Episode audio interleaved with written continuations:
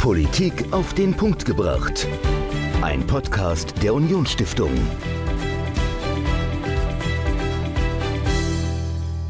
Hallo und herzlich willkommen zu einer neuen Folge Politik auf den Punkt gebracht. Ich bin Dominik, mir gegenüber wie immer Michael. Und Michael, wir hatten in der letzten Woche unser letztes Seminar der Social Media Summer School. Das heißt, wir haben über den kompletten August und auch noch Ende Juli Seminare angeboten, vor allen Dingen für Vereine und Verbände, in denen wir versucht haben, das große, große Thema Social Media an den Mann und die Frau zu bringen, um zu erklären, wie kann man dort gute Arbeit leisten für seinen Verein und seinen Verband. Und das Highlight dieser Reihe war natürlich das Ende. Jochen Strobel war zu Gast und er hat was zum Thema Storytelling erzählt. Du warst dabei, Michael. Was hat Jochen Strobel denn dort eigentlich so erzählt im Kern? Ja, also es war wirklich ein Highlight. Es waren ganz viele Menschen da. Also ich glaube, mit unserer Social Media Summer School haben wir jetzt mehrere hundert Menschen in Vereinen und Verbänden im Saarland erreicht. Also war ein Riesenerfolg. Das werden wir auf jeden Fall wiederholen, uns noch ein bisschen was überlegen, wo wir an der einen oder anderen Stelle optimieren können. Aber Jochen ist halt wirklich ein ausgezeichneter Stratege und er hat gesagt, macht euch mal Gedanken, bevor ihr kommuniziert. Also das ist jetzt das Thema ganz kurz zusammengefasst und packt das dann noch in eine nette Geschichte und dann seid ihr sehr erfolgreich. Also das das war's. Kurz zusammengefasst. okay, also Gedanken machen, bevor man kommuniziert. Nicht so wie ich mich einfach vors Mikro stellen und drauf losreden. So sollte es nicht sein. Du hast mit ihm aber auch einen Podcast nochmal aufgezeichnet und nochmal das Thema, ja, vor allen Dingen Strategie und politische Kommunikation aufgegriffen. Was hast du denn aus diesem Gespräch mitgenommen, was du jetzt schon mal so ein bisschen verraten kannst, bevor wir das gleich hören? Also ich würde sagen, das Wichtigste ist wirklich, dass man sich seiner Zielgruppe bewusst sein soll. Okay. Also es gibt ja in Deutschland verschiedene gesellschaftliche Cluster. Also es gibt, ähm, wird der Jochen auch noch erläutern, zum Beispiel die Performer, also mhm. die sind auf Status bedacht, die wollen was bewegen. Ja. Das sind vielleicht eher Leute, die eine liberale Partei wählen. Es gibt aber auch Menschen, das sind Bewahrer oder Harmonisierer, denen ist Gesundheit sehr wichtig. Ja. Die wollen, dass es der Familie gut geht und die wählen dann vielleicht eher eine bürgerliche Partei. Mhm. Und äh, da kann man sich ganz viele Gedanken machen, wie ich diese jeweilige Zielgruppe erreichen kann. Und das ist auf jeden Fall ein absoluter Mehrwert, der uns Jochen da gibt. Das ganze Interview Jochen Strobel mit Michael zum Thema Kommunikation und Strategie, das hört ihr jetzt. Viel Spaß. Heute zu Gast bei mir im Podcast Jochen. Hallo Jochen. Hallo, grüß dich. Jochen, stell dich doch einmal kurz unseren Hörerinnen und Hörern vor. Ja, also mein Name ist Jochen Strobel, bin mittlerweile fast 44 Jahre alt, habe 14 Jahre lang bei der Karlsberg Brauerei gearbeitet, damals angefangen nach dem BWL-Studium, erstmal im Vertrieb, bin dann im Marketing gelandet, war dort in jüngster Tätigkeit dann Marketingleiter zur Hansi Urpils Zeit, also damals dort aktiv. Okay, okay. und bin dann gewechselt vor acht Jahren zur Energis, Tochterunternehmen der VSE-Gruppe, wo ich jetzt auch mehrere Stationen begleitet habe und aktuell dort den Privat- und Gewerbekundenvertrieb als Prokurist leite und parallel auch noch eine Geschäftsführungsfunktion in der VSE-Agentur habe.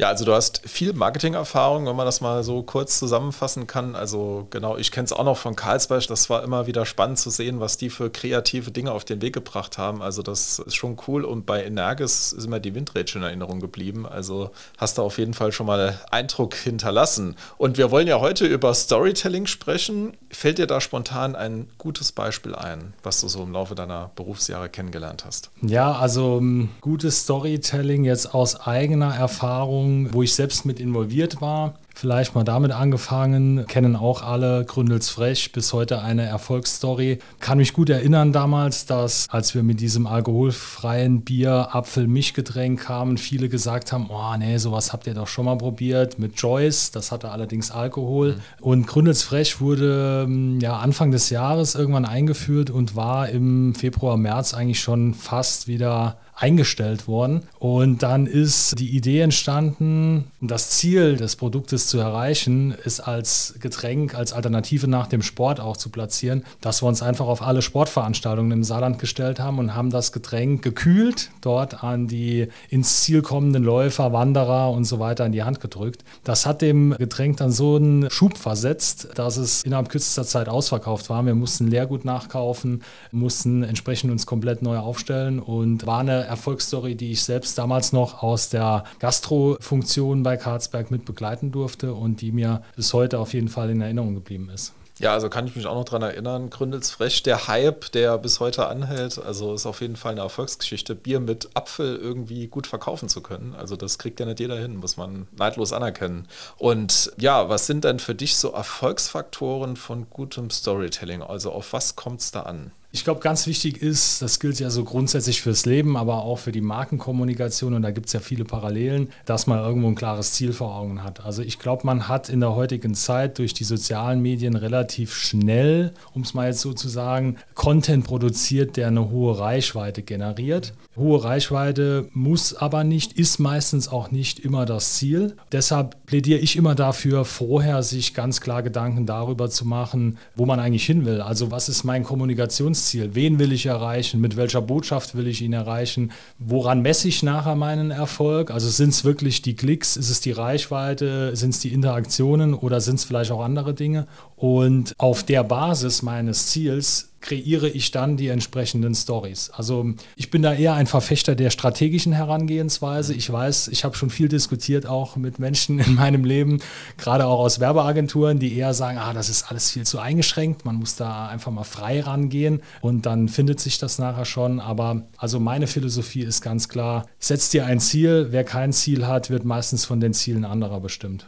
Also wirklich so, dass man den Fokus auch auf Strategie legt. Also wenn ich jetzt irgendwas kommunizieren will, egal ob es eine Veranstaltung ist, ein Produkt oder auch vielleicht was Politisches, das ich verkaufen möchte. Also da wirklich, das wäre so dein Tipp, viel Energie mhm. in die Strategie stecken. Ja, genau. Also ich habe auch so ein, das ist auch so ein Marker bei mir im, im Laufe der Marketing-Erfahrung, der Vertriebserfahrung. Es gibt ein Buch, das nennt sich die Break Breakers, mittlerweile schon zehn Jahre alt, aber immer noch sehr aktuell und gerade in der heutigen Zeit bei der Überflutung von Kommunikation Informationen halt auch sehr viele gute Tipps. Die Breakbreakers haben quasi gesagt, okay, etwas zu wählen, etwas zu kaufen, Mitglied irgendwo zu werden, hat meistens einen Antrieb, aber für die, die es nicht tun, hat es eine Bremse. Deshalb also die Breakbreakers. Wie breche ich die Bremsen sozusagen? Okay und konzentriere dich in deiner Kommunikation nicht auf den Antrieb, sondern konzentriere dich darauf, warum jemand dich nicht kauft, nicht wählt, kein Mitglied wird. Also ein ganz für mich sehr interessanter strategischer Ansatz, einfach mal zu überlegen, okay, was muss ich denn tun, um zu überzeugen, jemanden, den ich noch nicht überzeugt habe, weil so kann ich dann auch etwas bewirken, so kann ich vielleicht neue Zielgruppen anziehen, äh, so kann ich neue Wähler generieren, neue Mitglieder generieren. Und so kann ich eine Story kreieren, die Zielgruppen abholt, die ich vielleicht vielleicht bisher noch gar nicht erreicht habe. Und das Thema Zielgruppen finden, also man hört ja häufig von Gewerbetreibenden oder auch von Vereinen oder auch von politischen Parteien, die sagen, wir, wollen irgendwie alle erreichen. Mhm. Wie kann man das dann ein bisschen strategischer angehen? Also gibt es da vielleicht so größere Gruppen, die man definieren kann, die es in Deutschland gibt oder wie gehst du da vor? Also auch so eine Story noch aus meinem Arbeitsleben. Eine meiner ersten Tätigkeiten direkt nach dem Studium war Gastronomie Marketing nannte sich der Bereich, war allerdings eine Vertriebsabteilung und unsere Aufgabe war Gastrobetrieb Betriebe zu beraten, betriebswirtschaftlich, konzeptionell. Und ja, man kennt das. Gastronomie ist ein sehr, sehr herausforderndes Feld. Es tummeln sich aber sehr viele auch dort. Und eine unserer ersten Fragen, wenn wir dann so eine Beratung angegangen sind, war natürlich immer, okay, wer ist denn deine Zielgruppe? Und damals habe ich schon in meinen jungen Berufsjahren gemerkt, dass es für viele eine Riesenherausforderung ist, diese Frage zu beantworten, weil wie du eben schon erwähnt hast, sagen meistens, ah ja, ich will ja alle erreichen, weil sie Angst haben, wenn sie sich irgendwie fokussieren, dass sie dann irgendjemanden außen vor lassen und damit ein Stück Marktpotenzial liegen lassen. Meine Erfahrung sagt da auch Mut zur Fokussierung. Also das ist wie in der Schießbude. Ich kann natürlich einfach irgendwie mal probieren und dann wird vielleicht so eine Rose fallen, aber ich sag mal, anlegen, zielen und dann schießen bringt, glaube ich, die höhere Trefferquote. Oder verglichen auch mit einem Fotografen, der visiert sein Ziel ja auch an und nimmt ein Motiv in den Fokus. Und da glaube ich, braucht es vor allem Mut zu sagen, okay, ich clustere mal eine Zielgruppe. Da gibt es verschiedene Methoden. Ich präferiere da überwiegend eine Methode, die sich an dem Limbic-System orientiert. Gibt aber auch noch etliche andere. Da diskutieren auch viele darüber Vor- und Nachteile. Und mit diesem Limbic-System hat man die Möglichkeit, sehr viel in der Markenkommunikation dann letztendlich auch abzuleiten. Das hilft, um Stories zu kreieren, aber auch Zielgruppen zu definieren. Ja, vielleicht kannst du uns da noch ein bisschen was verraten mhm. zum Limbic-System. Was sind denn da verschiedene Cluster, mhm. also die es da so gibt? Also Limbic setzt erstmal da an, dass man sagt, okay, kann jeder mal schätzen, was er denkt, wie viele Werbebotschaften uns so am Tag unterbewusst erreichen. Kann man googeln, gibt es auch verschiedene Aussagen dazu. Es sind auf jeden Fall jede Menge. Eine davon ist man selbst dann als Verein, als Partei, als Unternehmen, als Privatperson. Und Limbic setzt da an, dass die quasi sagen, okay, bevor dein Gehirn anfängt, sich mit etwas auseinanderzusetzen, filtert dein limbisches System erstmal ein gewisses Wertekonstrukt ob das für dich überhaupt relevant ist, ja oder nein. Also bei einer Kaufentscheidung oder bei einer Konfrontation mit Kommunikationsmitteln passiert dieser Vorgang unterbewusst. Das ist kein bewusster Vorgang, sondern wir fahren heute an unzähligen Plakaten vorbei, mhm. hören im Hintergrund vielleicht irgendwo mal einen Spot, irgendwo läuft ein Fernseher, im Internet haben wir das und das wahrgenommen. Und dein Unterbewusstsein reagiert oder reagiert nicht. Und Limbic setzt da an, dass man in diesem limbischen System dann quasi Zielgruppen abgeleitet hat. Gibt es verschiedene Cluster. Man kann da mit sieben Zielgruppen arbeiten, mit vier Zielgruppen arbeiten und kann sich dann auf diese Zielgruppen letztendlich fokussieren. Also man sagt, okay, nennen jetzt mal ein Beispiel. Es gibt in diesem limbischen System die sogenannten Performer. Performer sind Menschen im Leben, die stark in der Emotionswelt sind. Status ist ihnen wichtig, Macht, Vorankommen, Ziele erreichen. Das sind so Werte, die Performern wichtig sind. Und Kommunikation Kommunikationsinhalte, die dort angreifen, an diesen Werten, die werden von Performern direkt auch wahrgenommen. Und wenn ich mich auf diese Zielgruppe zum Beispiel konzentrieren will, muss ich dann natürlich auch Inhalte, Texte, Bilder, was auch immer, Bewegtbilder spielen, die diese Zielgruppe dann natürlich auch erreicht. Hätte ich jetzt eine andere Zielgruppe, wären es wiederum andere Werte, würde meine Story komplett anders aussehen. Vielleicht ein konkretes Beispiel. Also gibt es irgendeine Marke, die Performer anspricht, als dass man es ein bisschen vorstellen können? Mhm. Also ist das eher Adidas oder Porsche oder? Ja, ich denke, Porsche geht auf jeden Fall in die Richtung. Ich würde mal sagen, so eine Rolex ist, glaube ich, auch eine klassische mhm. Performer-Marke. Ganz klares Statussymbol. Da geht es jetzt weniger darum, funktional zu sagen, ich muss wissen, wie viel Uhr es ist. Da, da wird es, glaube ich, günstigere Modelle geben. Aber so eine Rolex verbindet man natürlich auch 1A mit einem Statussymbol. Ähnlich ist es mit manchen Getränken, edle Champagnermarken, die sich genau in dem Segment tummeln,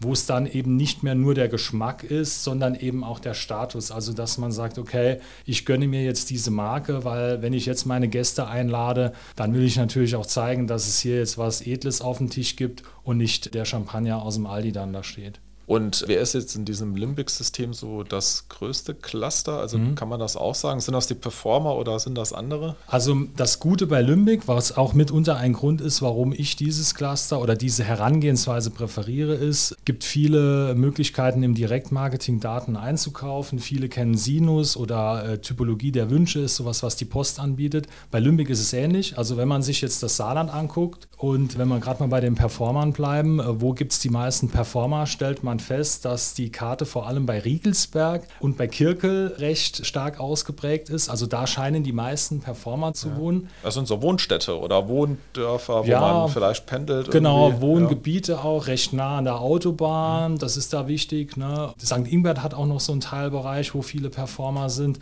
Also da kann man sich dann auch anhand der Landkarte runtergebrochen bis auf Straßen dann auch anschauen, welche Zielgruppen sind wo zu finden und dementsprechend auch ableiten, wen finde ich eigentlich wo. Um deine Frage noch zu beantworten, was sind so die meisten grundsätzlich? Also deutschlandweit ist die größte Gruppe die sogenannten Harmonizer. Also Harmonizer, klassisches Wertekonstrukt, was ist mir wichtig im Leben? Familie, Freundschaft, Geselligkeit, Heimat spielt da auch noch eine starke Rolle. Im Saarland sind die noch mal stärker ausgeprägt. Okay, ja. Also auch in Saarbrücken muss man sagen. Saarbrücken ist ja unsere größte Stadt, die wir im Saarland hier so vorzeigen können. Aber auch dort stellt man fest, dass im Speckgürtel von Saarbrücken dort eine klassisch ländliche Struktur eigentlich vorzufinden ist. Also sehr viele Harmonizer, sehr viele Traditionalisten, das ist auch so eine Limbic-Zielgruppe. Und eher so im Kern St. Johann, St. Anual, Alzerbrücken, da findet man dann eher so das typisch städtische Klientel, wo dann zum Beispiel auch Hedonisten oder Performer dann höhere Werte haben. Ja, ist ja wirklich sehr spannend. Also auch wenn ich jetzt ein Verein in Saarbrücken bin, dann muss ich vielleicht eher die Harmonizer ansprechen mhm. und, und weniger die Performer, oder? Ja, also grundsätzlich grundsätzlich, das ist auch nochmal so ein Ding bei Lümbig, ist es natürlich auch wichtig, das gilt grundsätzlich in der Marketingkommunikation, sich nicht zu verbiegen. Das ist wie in der menschlichen Kommunikation. Man hat eine DNA, man hat einen Charakter und den hat man und dann sollte man ihn natürlich auch nicht verändern, je nachdem, auf wen man trifft. So ähnlich gilt das dann auch in der Markenkommunikation, muss man natürlich überlegen. Wenn ich ein Verein bin zur Erhaltung der Brotkultur, dann stehe ich für Tradition und dann stehe ich für diese Tradition auch, wenn ich mit einem Performer rede. Die Frage ist halt nur, wenn ich für Tradition stehe, wie vermittle ich meine Botschaft einem Performer, sodass er vielleicht auch auf mein Produkt anspricht. Also das ist so ein bisschen die Krux, sich nicht zu verbiegen, sondern, sagen wir mal, die Zielgruppe abzuholen. Das, was in der menschlichen Kommunikation ja auch läuft, in einem guten Gespräch, hole ich den Gesprächspartner ab, gehe auf ihn ein und es entsteht ein Dialog. Und so ähnlich ist es dann auch in der Markenkommunikation. Weniger jetzt zu sagen, ich verstelle mich, sondern als Verein, ich überlege mir halt, okay, was ist mein Ziel? Was war denn mal unsere Vereinssatzung? Was steht denn da drin, warum wir uns mal gegründet haben? Ich positioniere mich da ganz klar und überlege mir jetzt, welche Zielgruppen will ich denn anziehen, um dort entsprechend Mitglieder zu gewinnen oder zu halten und kann meine Kommunikation dementsprechend dann strategisch so ausrichten. Okay, also vielleicht nochmal so ein Beispiel, dass ich es verstehe. Mhm. Also Vereine haben ja insbesondere Nachwuchsprobleme. Mhm. Also es finden sich immer weniger junge Leute, die sich engagieren möchten. Und wenn ich jetzt, sagen wir mal, als Angelsportverein junge Menschen ansprechen mhm. möchte, dann kann ich nicht irgendwie kommen und sage, jetzt ist irgendwie Angelfest am Burbacher Weiher, das interessiert dir nicht, sondern ich muss das irgendwie ein bisschen anders aufziehen, also zielgruppenspezifisch. Habe genau. ich das genau. so richtig verstanden, oder? Also wichtig wäre da halt auch so eine Erfahrung aus meinem Berufsleben, man ist relativ schnell in diesem gefällt mir, gefällt mir nicht. Also spiel mal dein Beispiel mal durch. Ne? Ja. Wir wären jetzt in dem Vorstand des Angelsportvereins. Ich komme heute Abend und sage, ich habe mir mal Gedanken gemacht. Wir haben da so eine Mitgliederwerbeaktion mal entwickelt. Hier ist ein Flyer und dann lege ich den auf den Tisch oder projiziere ihn an die Wand und dann würdest du oder andere aus dem Vorstand würden sagen, oh, finde ich jetzt aber nicht so toll. Und da könnte man doch ein anderes Bild nehmen oder also ich finde, das Logo muss größer und wie auch immer so eine Diskussion ja, ja. läuft. Strategisch, wenn man es fundiert angehen will, wäre die richtige Herangehensweise zuerst mal zu sagen, wer ist denn unsere Zielgruppe? Also man kann das dann an Lümbig nochmal deutlicher machen, was die Emotionswerte anbelangt. Wichtig wäre aber grundlegend, man muss auch jetzt kein Lümbig nutzen, mal zu sagen, okay, wenn jetzt hier unser potenzielles Neumitglied bei uns sitzen würde,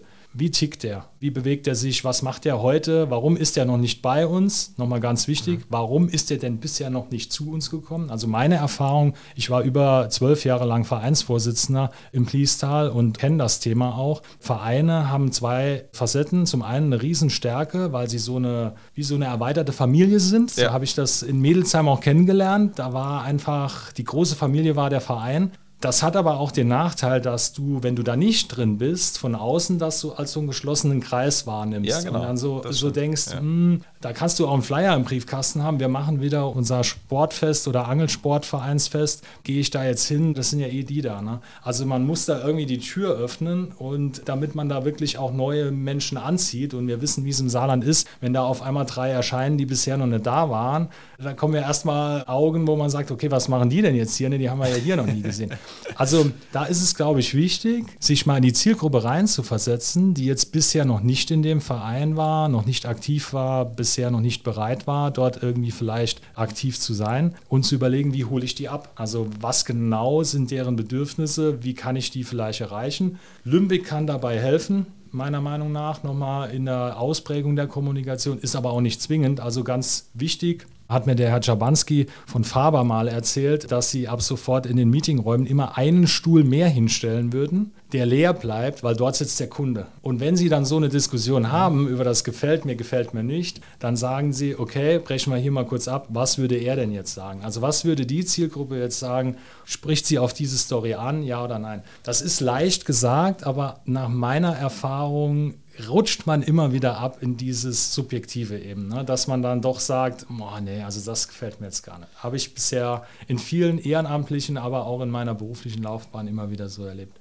Ja, nee, gebe ich auf jeden Fall recht, was das Thema Vereine angeht. Also, ich meine, geht einem ja selbst so. Also, man kennt so seine Pappenheimer im Verein, bei denen steht man dann rum. Und wenn dann jemand externes oder von außen kommt, dann guckt man den erstmal dumm an. Dann hat er schon keinen Bock mehr irgendwie genau. wahrscheinlich und sagt dann, ja, das nächste Mal gehe ich da nicht hin und grill lieber mit der Familie oder. Bin ich im gewohnten anderes. Kreis. Genau. Dann, ja. Also, ist ja auch immer so eine Überwindung, dass man in eine fremde Gruppe reingeht. Und der sollte man es dann möglichst einfach machen, dass ja. er auch gut ankommt. Also, das ja. ist auf jeden Fall ein sehr, sehr guter Tipp. Den ich jetzt auch noch mal beherzigen werde. Was sind dann aus deiner Sicht noch so weitere Fehler in der Kommunikation, die man gerne macht, also ein Tipp von einem der größten Marketingberater, die es in Deutschland gibt, Brandmeier aus Hamburg, war mal in einem Seminar, was ich in jungen Jahren dort belegt hatte, das sogenannte Ursache-Wirkungsprinzip. Wenn ich jetzt hier reinkommen würde oder jetzt im Podcast erzählen würde, ich bin der Jochen und ich bin so ein lustiger Typ und würde das immer wieder betonen, dass ich ja so lustig bin, würde aber relativ sachlich und nüchtern rüberkommen, hätte ich ja genau das Gegenteil erreicht, nämlich dass am Schluss jeder, der das hier gehört hat, denken würde,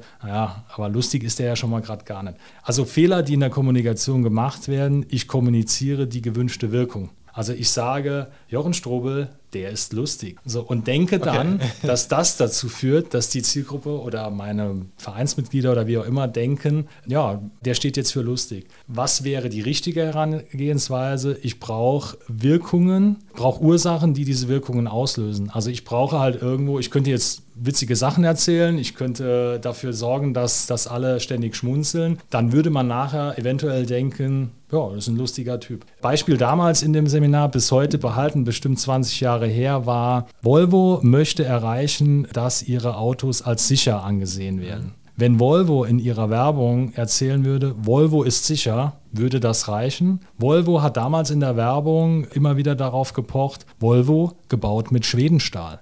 Okay. Was passiert? Kein Mensch weiß, was Schwedenstahl ist. Schwedenstahl hört sich irgendwie an nach das scheint irgendwie gut zu sein. Ja, das scheint ja. gut zu sein. Das scheint vielleicht irgendwie ist das was Besonderes. So automatisch entsteht jetzt bei den Zuhörern im Kopf, irgendwie scheint das sicherer zu sein. So, dann erzielst du mit einer Ursache die Wirkung, die du letztendlich in der Zielgruppe halt erreichen willst. Passiert tausendfach, wenn man sich Werbung anguckt. Eine Professorin von mir damals von der Uni Saarbrücken, die Frau Dr. Lawson, war spezialisiert auf Werbewirksamkeit, hat mich damals sehr gecatcht in den Vorlesungen, die sich auf solche Themen auch spezialisiert hat, hat auch gesagt, 90 Prozent der Werbung geht eben komplett daneben, deshalb gibt es auch so viel davon. Also man wird, man wird vieles feststellen, wo man so rein handwerklich sagen wird, eigentlich ist das nicht rund.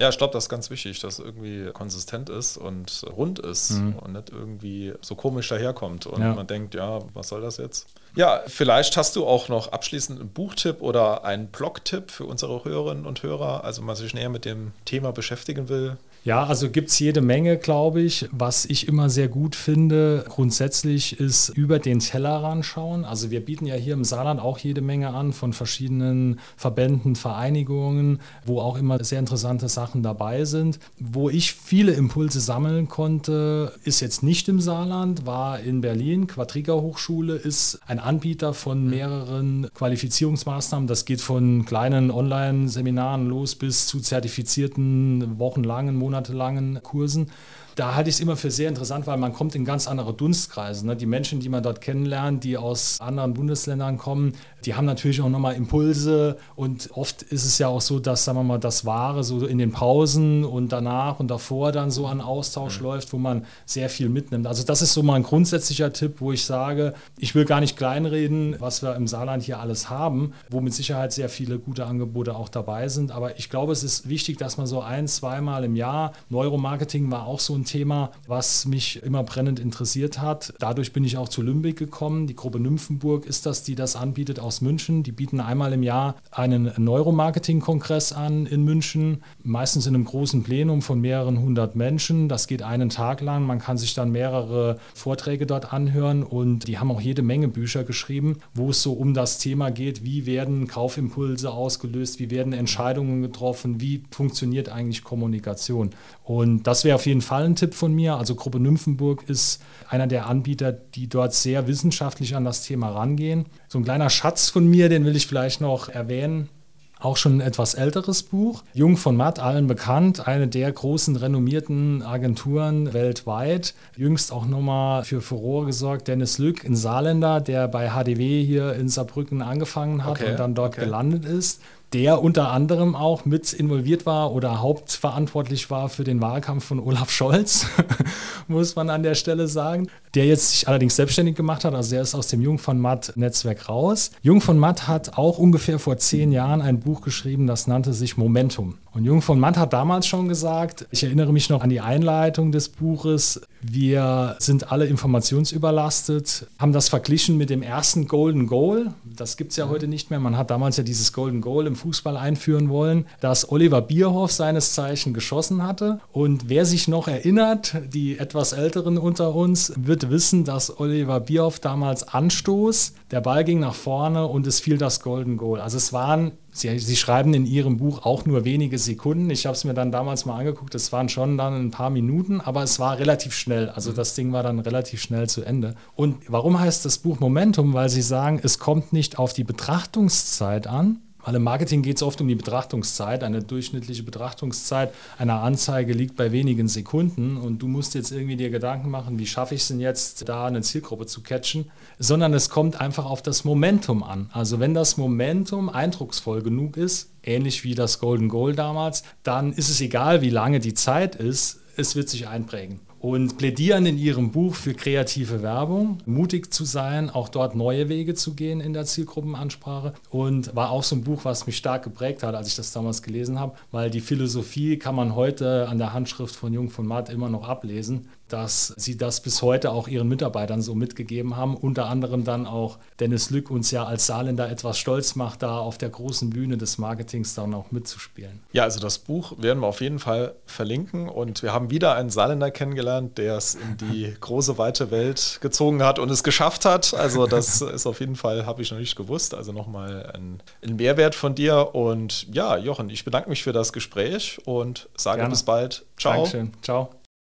Jochen Strobel zum Thema politische Kommunikation und Strategie im Gespräch mit Michael. Und wenn ihr mehr wissen wollt über das Thema Social Media, Kommunikation und Strategie, schaut doch mal auf unsere Online-Akademie, onlineakademie.saarland. Dort findet ihr unsere kostenlosen Seminare zum Thema Rhetorik. Da haben wir ganz viele Rhetorikseminare. Wir haben aber auch ganz viele Seminare für Kommunalpolitikerinnen und Politiker. Also wer sich in seiner Kommune, in seiner Stadt oder Gemeinde im Rat engagiert oder engagieren möchte, findet dort ganz ganz viele hochklassige Seminare und wir haben auch ein Seminar zum Thema Social Media. Die ganz grundlegenden Sachen erklärt Daniel Leismann, unser Social Media Guru, euch in sechs ganz kurzen und knackigen, aber sehr wertvollen Episoden. Das könnt ihr alles finden auf unserer Online-Akademie und wir hören uns dann in der nächsten Woche wieder. Bis dahin. Ciao. Politik auf den Punkt gebracht. Ein Podcast der Unionsstiftung.